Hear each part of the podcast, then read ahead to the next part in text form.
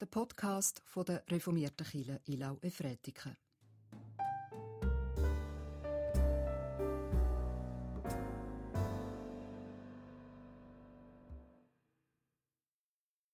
Wir feiern den Gottesdienst im Namen von Gott dem Vater, von Gott dem Sohn und Gott dem Heiligen Geist. Amen. Ganz herzlich willkommen da in der Kirche in Ilnau zu dem Gottesdienst. Schön für die, die es da geschafft haben, live vor Ort zu sein, da in der Kirche. Herzlich willkommen auch an alle, die noch daheim sind im Livestream. Schön sind auch Sie mit dabei. Ich weiß nicht, wie es Ihnen geht. Ich hoffe, Sie können auch in diesen schönen Tagen, wo der Frühling ein bisschen zu spüren ist, das schöne Wetter draussen geniessen, Sonne tanken, die Schöpfung, die Natur geniessen. Und um das Thema dreht sich auch der Gottesdienst heute. Es ist eine Kampagne von Brot für alle und Fastenopfer, wo da die Kirchengemeinde in Laue-Fretiken jedes Jahr Teil davon ist.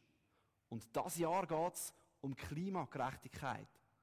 Und heute dreht sich der Gottesdienst rund ums Thema von der Schöpfung und dem Einsatz und dem Bewahren von der Schöpfung.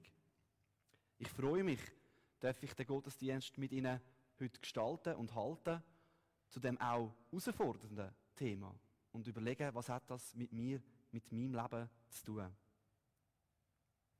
Gestaltet und gehalten wird der Gottesdienst heute vom Team. Der Gorsin Baume und der Daniel Warteweiler helfen mit im Rahmen und in der Liturgie und an der Orgel wird uns die Maya Fügli mit in die Anbetung nehmen.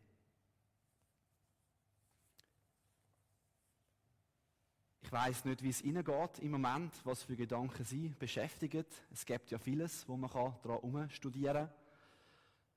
Es ist auch eine Zeit, wo man schnell kann resignieren kann, sich entmutigen lassen.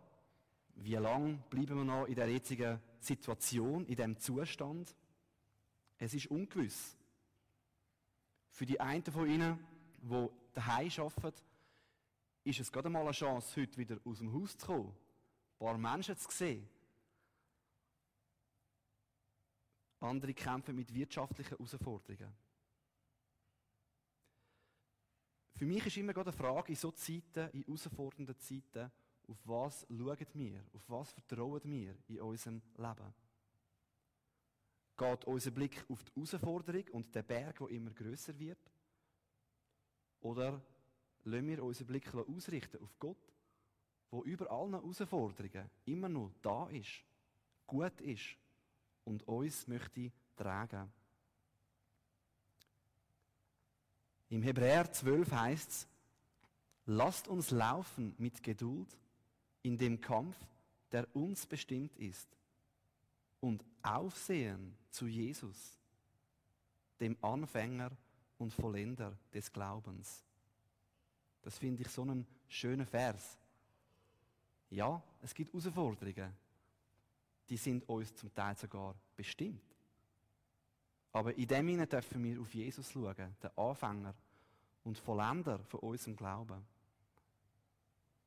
Und für mich ist Gottesdienst immer wieder so eine Chance, uns eben ausrichten zu lassen, unseren Blick ausrichten zu lassen, gegenüber, zu unserem Schöpfer, unseren neuen Blick auf Gott zu schenken und aufs Leben.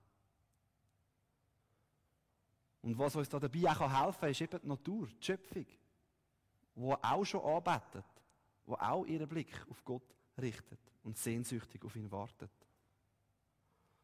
Und so wollen wir auch heute miteinander einstimmen, uns sammeln bei Gott, unseren Blick auf ihn richten.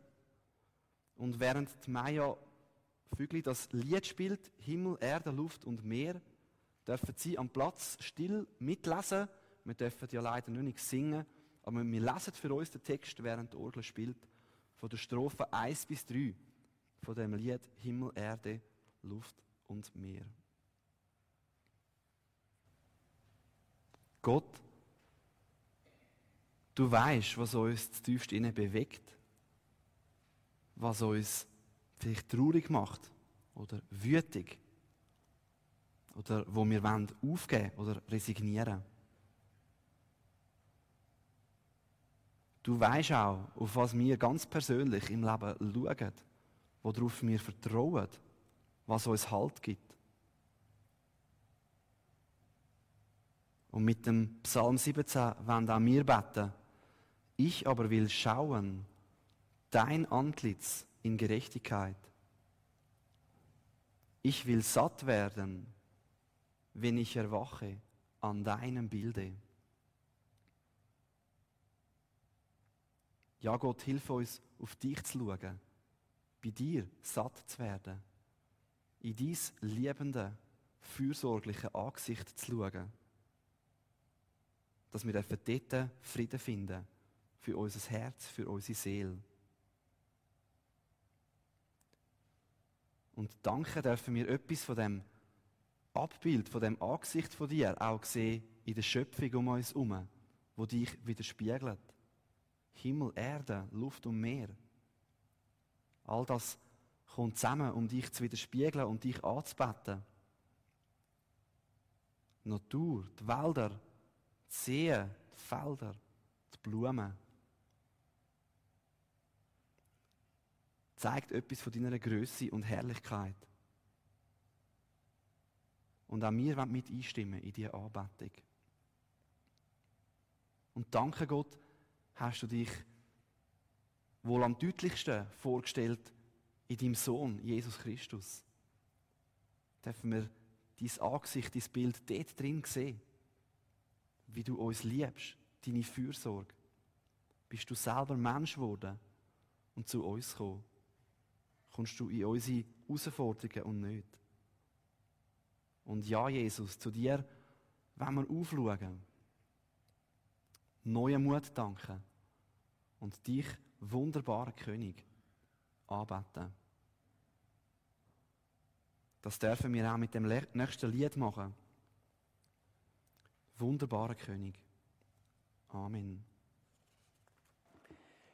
Und vielleicht noch ein Wort ergänzen zu dem, was der Simon gesagt hat, der Daniel und ich, warum wir heute überhaupt da auftauchen. Das ist es gibt eine Gruppe von Freiwilligen, die nennt sich IG Klima da in der Kirchengemeinde. Und heute ist eben das Thema Klimagerechtigkeit. Darum haben wir dann von dieser Gruppe gefragt, willst du, dass wir in irgendeiner Form mitmachen? Und darum mache ich jetzt mit euch und Ihnen allen zusammen die Lesung. Das ist der Psalm 19, Vers 1 bis 15. Ihr habt ihn bekommen auf dem Liedblatt. Und wir machen es jetzt so, dass ich lese es E und alle miteinander würden ihr das lesen, was unter A steht. Der Psalm hat Simon ausgelesen und ich muss sagen, das ist scheinbar eine gute Auswahl, weil in dem Psalm hat es eigentlich zwei Teile, das werden wir beim Lesen merken. Im ersten Teil geht es um die Sonne, also eigentlich auch ein bisschen ums Klima, kann man sagen, in den Vorstellungen vom Alten Orient. Und im zweiten Teil geht es ums Gesetz, um die Gerechtigkeit, um den Ursprung von der Gerechtigkeit am Gesetz von Gott probieren zu entsprechen. Es soll ja eine Lebenshilfe sein für uns und nicht ein Zwang oder eine Last. Psalm 19. Der Himmel erzählt die Herrlichkeit Gottes und das Firmament verkündet das Werk seiner Hände. Tag sagt, tut es der anderen kund, ohne Sprache, ohne Worte, mit unhörbarer Stimme. In alle Länder hinaus geht ihr Schall, bis zum Ende der Welt ihr Reden. Der Sonne hat er am Himmel ein Zelt errichtet.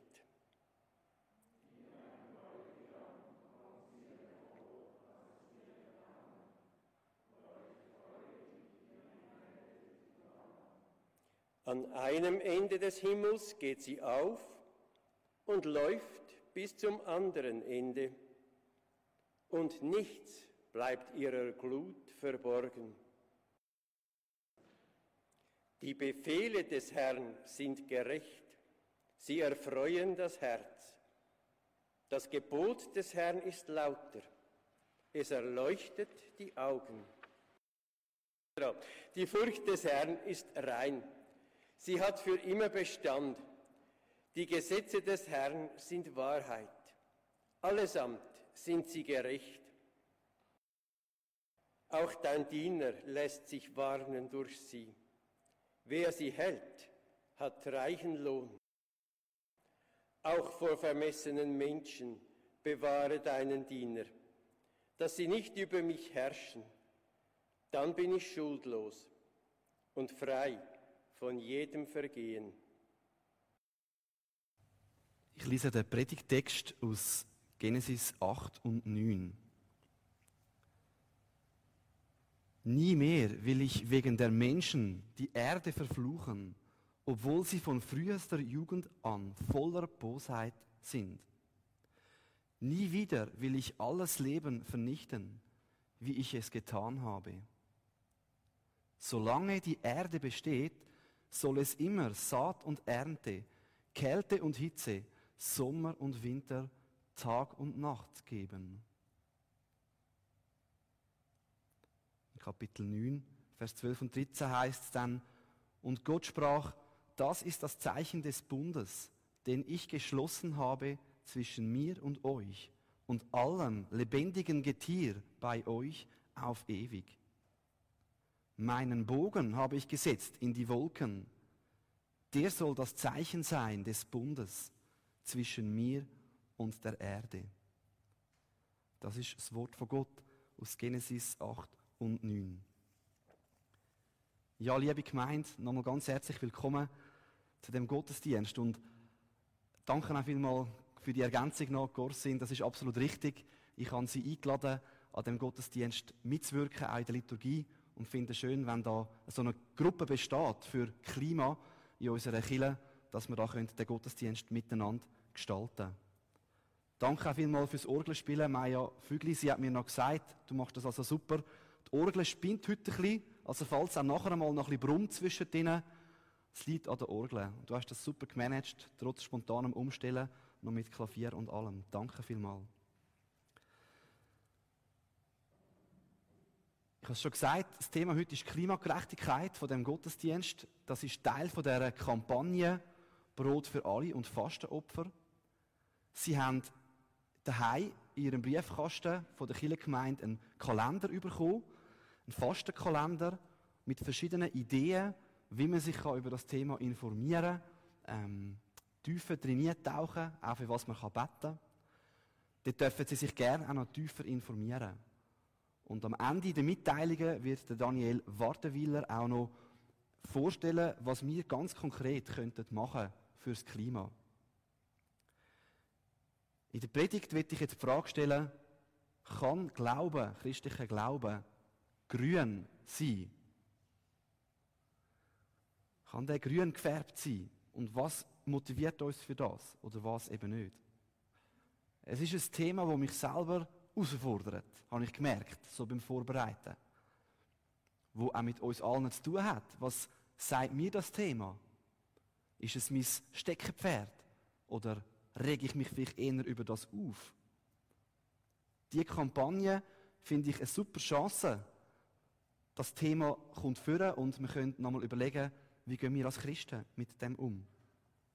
Und ich, ich glaube, es hat viele Chancen für uns als Christen in dem hinein. Wir stehen vor gewaltigen Herausforderungen. Es gibt eine Überbevölkerung, Abholzung von Regenwäldern, Ozonloch, Verschmutzung der Meer, der Klimawandel. Auf der Welt zählen sich etwa zweieinhalb Milliarden Menschen zu der christlichen Religion, zum christlichen Glauben. Das ist eine große Anzahl. Und es ist doch eigentlich interessant, sich mal zu überlegen, ist Christentum Teil der Lösung von dem Problem, wo wir gerade beschrieben haben, Überbevölkerung oder ähm, Klimawandel, oder ist es Teil vom Problem? Hilft der christliche Glaube in diesen Themen oder hindert er eher? Und da gibt es wohl mindestens zwei Meinungen. Ich würde jetzt mal sagen, wir nehmen jetzt einmal zwei. Auf dieser Seite, mal plakativ, wäre jetzt die Meinung, die sagt, christlicher Glaube hindert eher. Er hindert, er behindert, er gibt keine Motivation für Umweltschutz. Steht vielleicht eher sogar im Weg. Und auf dieser Seite wäre jetzt die Seite, die würde sagen, christlicher Glaube gibt eine super Ressource für Motivation, für Umweltschutz. Fangen wir mit dieser Seite an. Vor fast 45 Jahren, im Jahr 1967, hat ein Geschichtsforscher vom Alten Orient einen einflussreichen Artikel veröffentlicht, wo recht äh, zu diskutieren gegeben hat. Und das ist der Lynn White gewesen. und er hat untersucht in seiner Studie das Verhältnis von Religion zu Umwelt und Natur. Wie hängt Religion, Umwelt und Natur im Verständnis zusammen? Er hat studiert und er hat gemerkt, im Westen, da hat man früher auch, jeder Bauer hat so viel angebaut, wie er heute zum Leben braucht oder im Moment nicht mehr. Doch mit der Zeit hat man versucht, den Gewinn maximieren, immer mehr aus dem Boden zu holen und so auch anfangen, die Natur auszubeuten. Er schlussfolgert, dass die Entwicklung im Westen stattgefunden hat, wo es ein jüdisch-christliches Erbe gibt. Und da im Westen ist nachher auch Modernisierung, Industrialisierung zustande gekommen. Und er führt das stark auch aufs Christentum zurück. Er beleuchtet das eher negativ. Und der Grund für ihn ist, dass in anderen Kulturen im Osten ist alles göttlich. Der Baum, der Fluss, die Blume, der Mensch. Alles genau gleich göttlich. Im Christentum aber ist der Mensch die Krone von der Schöpfung. Oder man könnte so sagen, das Ebenbild von Gott. Das Tier ist nicht gleich das Ebenbild von Gott wie der Mensch. Der Mensch kommt eine besondere Stellung über. Der Baum ist einfach dazu da, dass der Mensch den kann nutzen zum Leben. Er hat an sich keine Göttlichkeit. So, man kann ihn verzwecken. Brauchen, wie man ihn will. Und er meint, man sollte das Bild von der Ebenbildlichkeit vom Mensch wieder zurückkommen in die Richtung, dass alles eben göttlich ist, dass man nichts höher stellt. Das würde auch im Umweltschutz helfen. Er würde sogar sagen, christliche Theologie ist eine Hinderung. Es hindert. Es gibt keine Motivation für den Schutz der Umwelt. Auf der anderen Seite wären Menschen, die ganz praktisch sich einsetzen für Umweltschutz. Und da gibt es viele Christen, die das tun. Und die sagen, ich möchte die Schöpfung bewahren. Ja, was stimmt? Wir wollen das einmal miteinander untersuchen und dem nachgehen. Ähm, ich habe schon gesagt, der eine ist der Lynn White, der jetzt ganz klar gesagt hat, das geht nicht. Jetzt möchte ich zwei Leute vorstellen aus dieser Seite, die sagen, Moll, Christentum ist eine Ressource für Umweltschutz. Ein Wissenschaftler wird ich vorstellen und ganz ein einfacher Kollege von mir da aus im Zürich Unterland. Zuerst der Wissenschaftler, der sich für die Schöpfung einsetzt. Er ist ein Engländer, sein Name ist Stuart Pym, er lebt in den USA und er forscht eigentlich, er, er erforscht aussterbende Tierarten. In diesem Forschungsbereich hat er den Heineken-Preis für Umweltwissenschaften gewonnen. Das ist so viel wie der Nobelpreis in diesem Bereich, in der Umweltwissenschaften, unter den Ökologen. Es ist also ein renommierter Forscher, der Stuart Pym. Er ist aber mehr als Forscher von aussterbenden Tierarten. Er setzt sich selber aktiv dafür ein, für den Erhalt, für den Erhalt von aussterbenden Tierarten und auch für die Natur. New York Times hat ihn dann interviewt und gefragt, ob er erfolgreich ist in dem. Und er erzählt zwei Beispiele, wo er als Aktivist da tätig ist. Zum Beispiel hat er ähm, die goldigen Lojenäffli im Süden von Brasilien die sind vom Aussterben bedroht gewesen. Und er hat dort geholfen, einen Lebensraum für die wieder zu kreieren, dass sie zueinander können, Männchen, Weibli, die drängt sind, dass sie sich wieder können vermehren können und dass die Art überlebt. Da haben sie einen Erfolg erzielt. Zumindest damals, wo, der, wo das stattgefunden hat, das Interview. Wie es heute ganz genau ist, müssen wir nochmal nachschauen, wie es diesen Lojenäffli geht. Andererseits hat er zum Beispiel in Südamerika gegen die Abholzung vom Wald gekämpft. Illegal ist Wald geholzt worden. Ein Bauer hat zu wenig Geld gehabt, hat illegal das abholzen und sie haben aus dem eigenen Sack angefangen, dem etwas zu zahlen, damit er nicht weiter den Wald abholzt. Und auch dort ist das für sie ein Erfolg gewesen, dass sie für wenig Geld viel Wald haben können retten. Fazit: Er ist Aktivist mit Liebe und Seele für die Umwelt und er studiert das auch. Am Ende vom Interview wird er dann gefragt: Sind Sie religiös? Das hat die Zeitung Wunder genommen. Und er antwortet: Ja, ich bin ein gläubiger Christ. Und begründet das weiter so. Gott liebte den Kosmos so sehr, dass er dafür seinen einzigen Sohn hergab.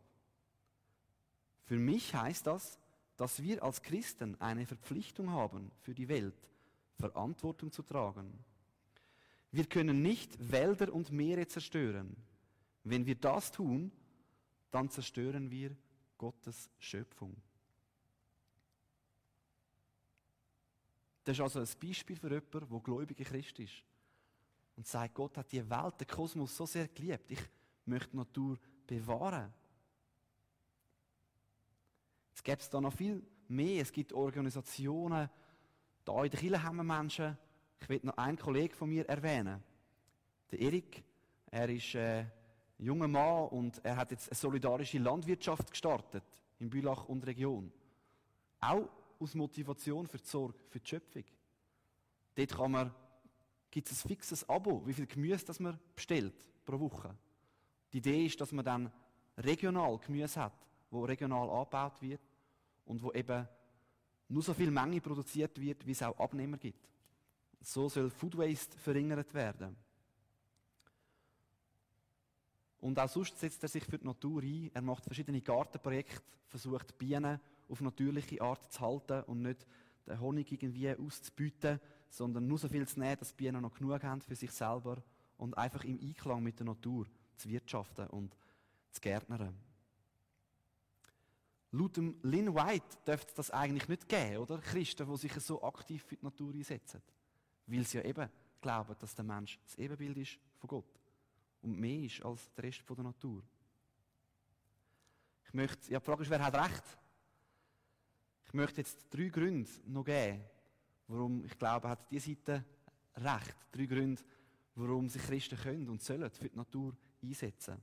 Und zum Schluss noch kurz eine Gefahr, die da drin besteht, wo man auch könnte vom Ross runterfallen auf der einen oder anderen Seite.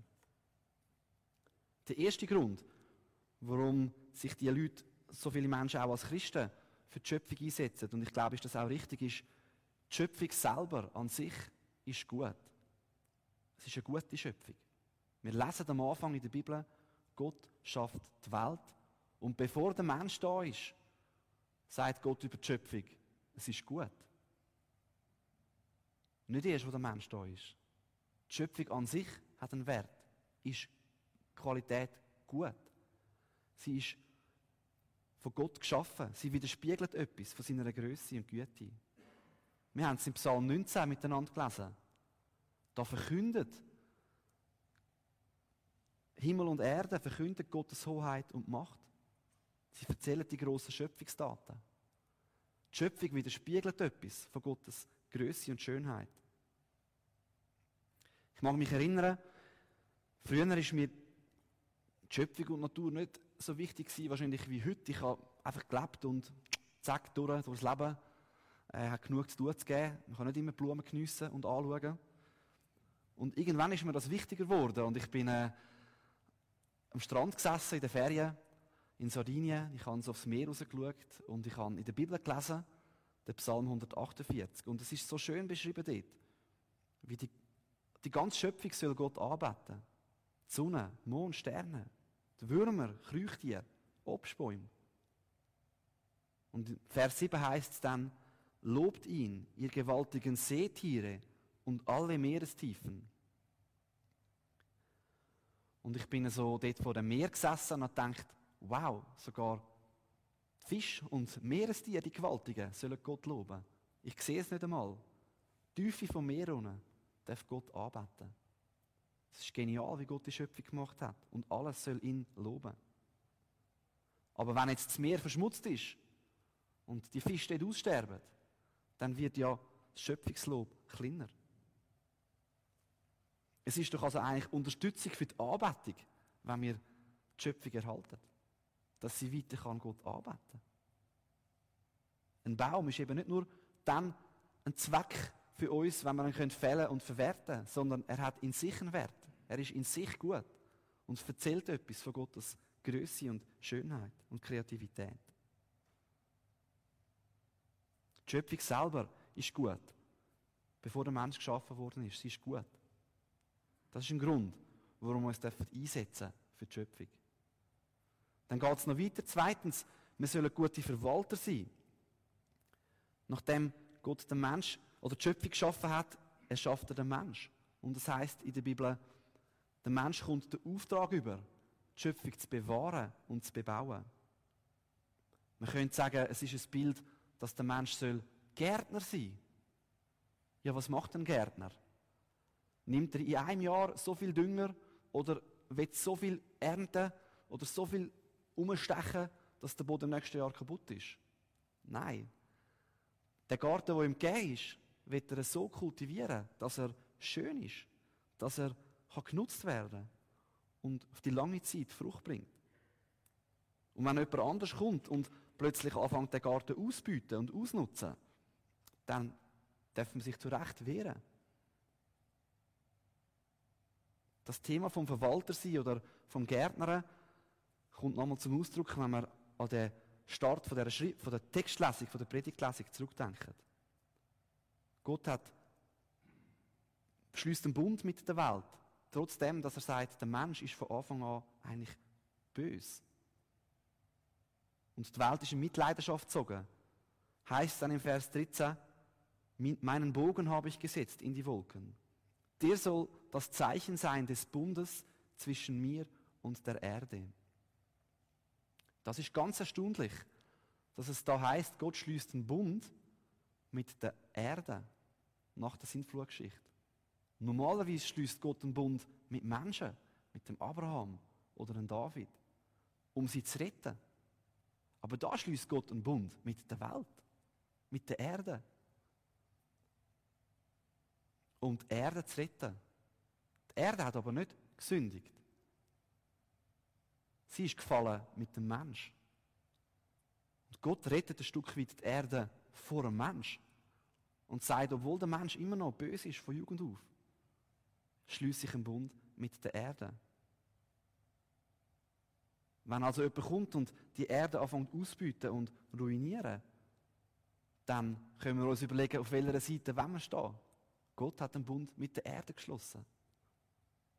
So dürfen wir auch mithelfen, die Erde zu erhalten und uns für die Schöpfung einzusetzen.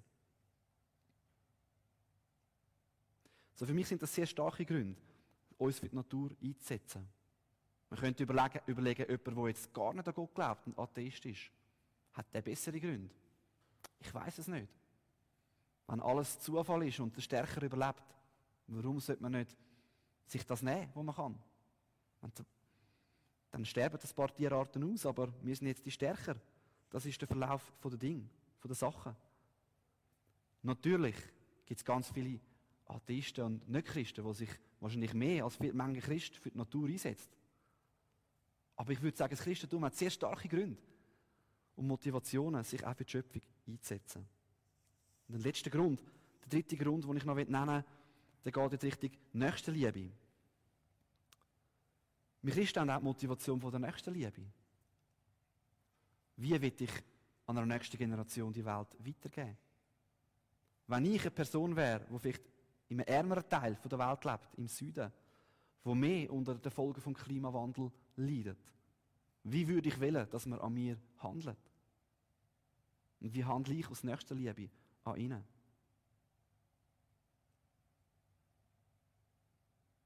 Das ist eben die Frage der Klimagerechtigkeit. Und das ist die Frage, wie gehe ich mit Ressourcen um, die mir gegeben sind? Bin ich bereit zu verzichten? Bin ich bereit, meinen Beitrag zu leisten? Auch Nächstenliebe an sich ist eine Motivation, uns für die Umwelt zu sorgen. So, wir Christen haben wirklich eine gute Motivation. Die Schöpfung an sich ist gut. Wir sollen gute Gärtner und Verwalter sein. Und aus nächster Liebe sollen wir uns für die Schöpfung einsetzen. Zum Schluss noch eine kleine Klammerbemerkung zu einer Gefahr, die ich in dem Ganzen innen aber auch sehen kann. Ich denke, wenn für gewisse Leute, die gerade vielleicht auch nicht Christen sind, kann das Klima plötzlich alles werden. Die ganze Erlösung der Menschheit hängt davon ab, ob wir das Problem lösen können oder nicht. Leute werden depressiv wegen dem, was passiert. Ich kenne Leute, die wirklich depressiv geworden sind, wegen der Prognose für die Zukunft der Welt, vom Klima. Und auch als Christen kann es eine Gefahr sein, dass wir denken, wir schließen uns jetzt einem Rettungsprogramm an. Wir müssen die Welt retten. Aber die effektive Rettung, die wird einmal von Gott kommen. Die ist geschehen, weil Jesus gestorben und verstanden ist. Neue Schöpfung ist angebrochen in der Auferstehung. Und er wird einmal die Welt neu machen. Das ist nicht unser Job. Aber wir dürfen sie erhalten, kultivieren und schauen, dass sie nicht ausbeutet wird. Und uns mit ganzer Kraft für das einsetzen. Ich finde den Namen, wo unser reformierte Hilfswerk hat, mega lässig. Brot für alle. Brot für alle. Und das sollen wir Christen tun. Brot, praktische Hilfe geben, Nahrung, uns fürs Klima einsetzen. Ganz praktisch. Brot für alle. Aber auch im geistlichen Sinn, nicht nur physisch. Jesus sagt, ich bin das Brot vom Leben. Das Brot, wo Jesus ist. Brot für alle. Die gute Nachricht, dass wir versöhnt sein mit Gott. Dass wir so wissen, die Welt wird einmal erneuert werden. Und wir dürfen jetzt schon Teil davon sein. Und ich glaube, wenn wir das zusammenbringen und nicht auseinandernehmen, Brot für alle, im Praktischen, im Helfen, aber auch Brot für alle, alle Welt soll hören, wer Jesus ist, dann haben wir einen guten Mix. So kann Glaube grün sein, ja, und er soll grün sein. Aber er darf gegründet sein, tief im Boden, in dem, was Jesus für uns da hat. Amen. In der vergangenen Woche verstorben ist der Wilhelm Jäckli, wohnhaft an der Müslistrasse 8 in Efretiken. Gestorben im 80. Altersjahr. Leben wir, so leben wir dem Herrn. Sterben wir, so sterben wir dem Herrn. Ob wir leben oder ob wir sterben, wir gehören dem Herrn. Denn Christus ist gestorben und lebendig geworden, um Herr zu sein über Tote und Lebende. Römer 14, 8 bis 9. Wir wünschen der Trauerfamilie Kraft und Trost von Gott. Für die Fürbitte und das gemeinsame Unser Vater lade ich Sie ein, miteinander aufzustehen. Großer Gott, bei dir ist das Geheimnis vom Universum und vom Leben. Wir danken dir für deine Zusage, dass du die Lebensgrundlagen erhalten willst.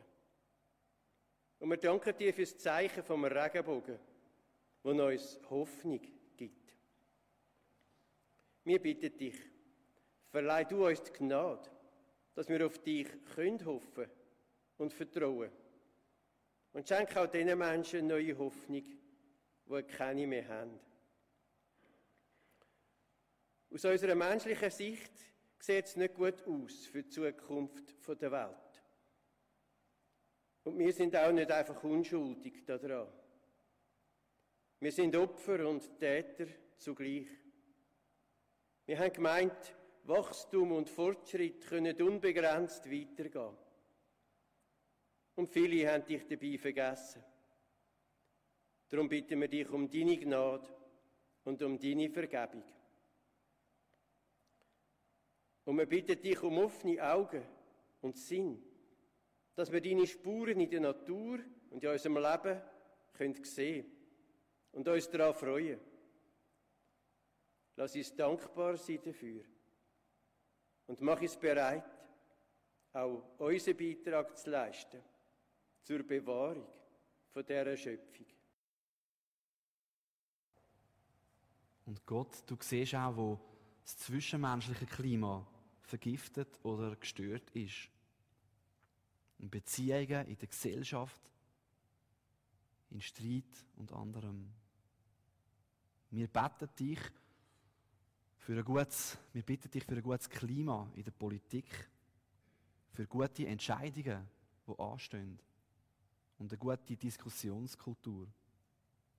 Für dein Segen, für alle Entscheidungsträger in Wirtschaft, Politik und Gesellschaft.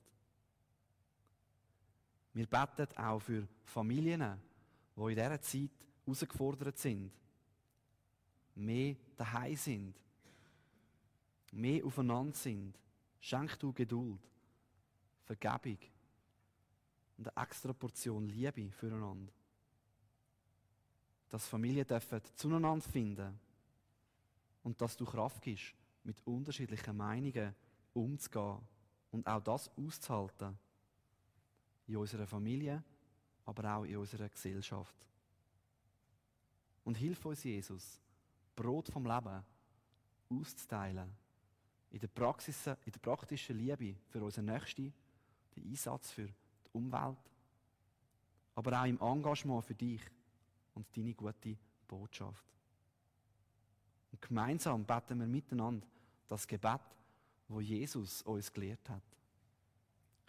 Unser Vater im Himmel, geheiligt werde dein Name, dein Reich komme, dein Wille geschehe, wie im Himmel, so auf Erden.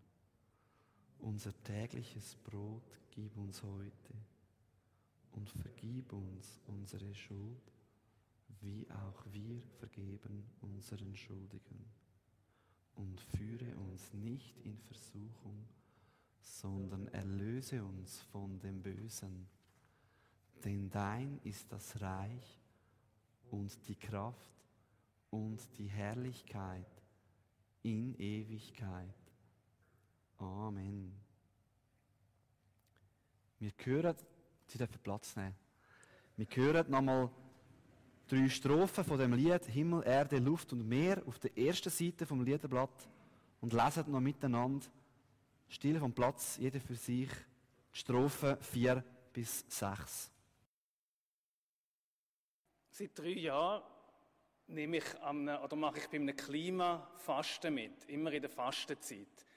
Und das Klimafasten ist für mich immer eine Gelegenheit, ähm, bewusst äh, mich auseinandersetzen mit, was mein Verhalten mit dem Klima oder der Klimaveränderung zu tun hat. Ich habe mich jeweils entschieden, in dieser Zeit als Nicht-Vegetarier auf Fleisch zu verzichten.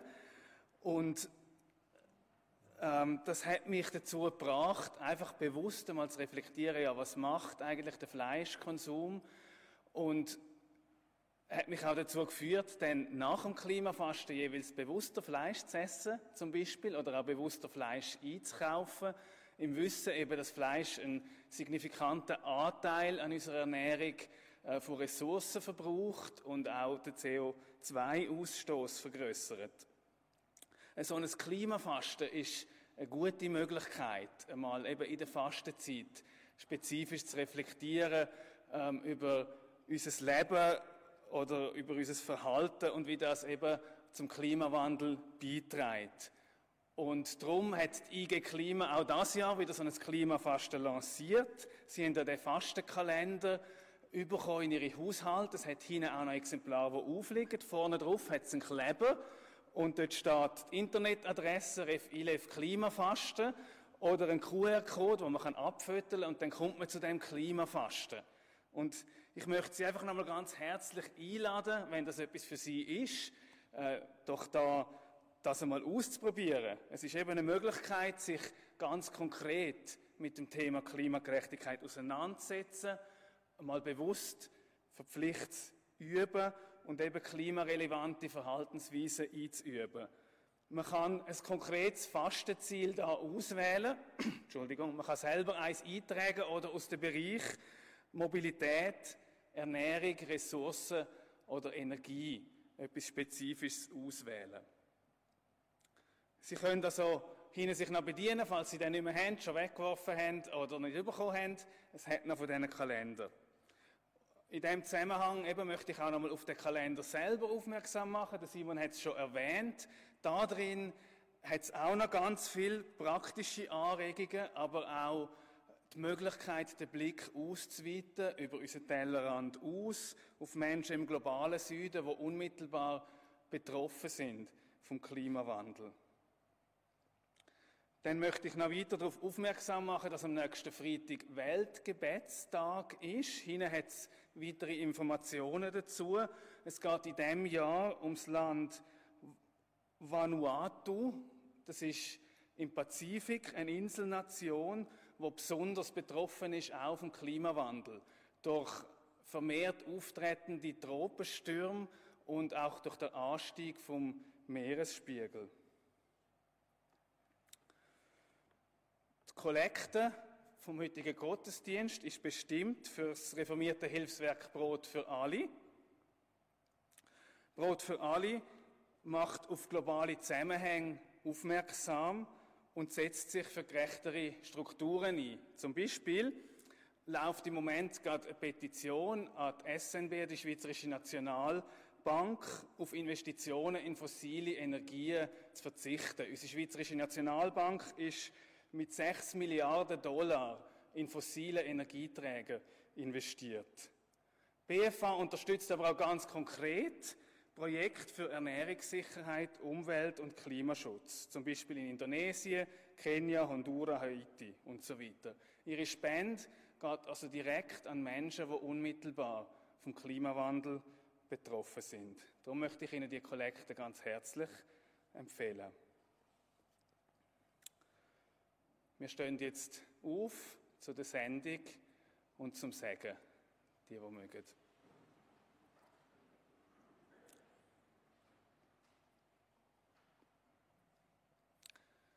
Geht in der Kraft, die euch gegeben ist.